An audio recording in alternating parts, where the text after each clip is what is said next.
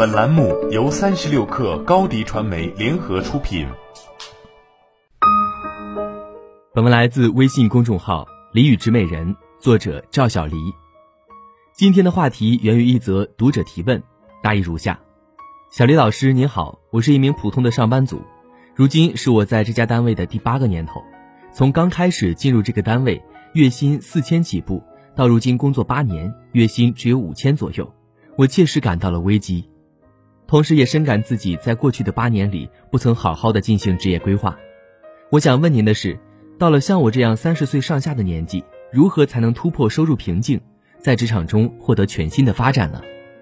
就这个问题本身，有很多值得挖掘的部分，或者说，在问题背后还有潜藏的问题。因为从事生涯咨询的关系，我每天接触很多的职场人，让他们陷入焦虑的，其实并不是眼下赚钱多少的问题。而是看不到收入提升的空间和可能性。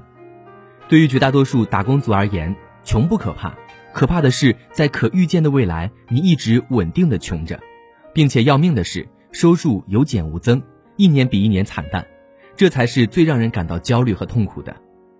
为什么会出现这样的情况？就在于职业规划这里出了问题。职业规划解决的是什么问题？首先是定位问题。这里面需要结合每个人的天赋、优势或者特点，匹配可以起步的职业范围。其次是发展问题，如何从普通做到优秀，直至无法被轻易替代。接下来是借势的问题，你要清楚自己的天赋是什么，去寻找适合的环境和领域，然后在此基础上不断加以锤炼，最终形成你的核心优势，锁定你的专属价值区。与此同时，你还要保持价值的持续增长性。利用好个人优势和外部势能，让自己的优势不断增值，最终实现个人价值的最大化。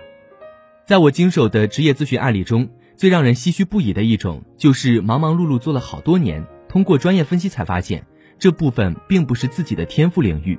也就意味着这些年一直在致力于补短，该有的长处和优势一点都没有发挥出来，实在是非常低效、非常浪费时间的一种人生策略。我们如果在职业定位上面就错了的话，意味着今后的路只会越来越难。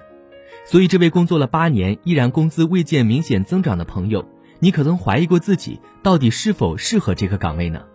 如果经过专业分析表明自己确实适合目前的工作，那么问题很可能出在你是否懂得借势。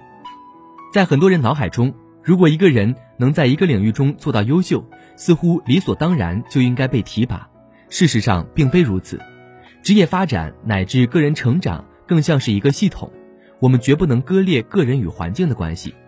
这里面就涉及到一个重要的理念：借势，也就是在清楚自己的天赋之后，持续打造，直至形成优势，成为自己的专属价值区。通常来说，借势需要做到什么？一是系统梳理能力，把其中一两项能力提升到九十五分以上，这就好像企业产品一样的道理。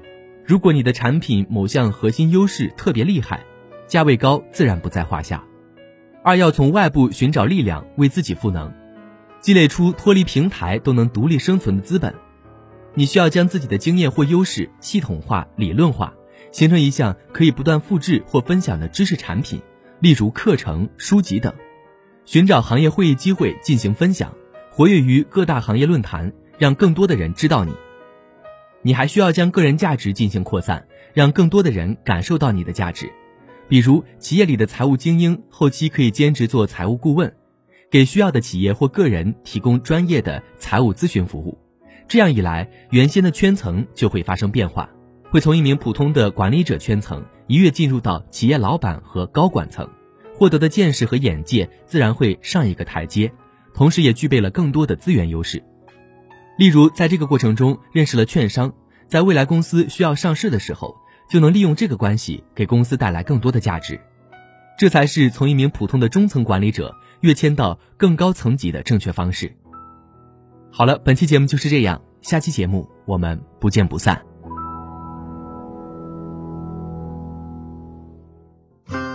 欢迎添加小小客微信 xs 三六 kr，加入三十六氪粉丝群。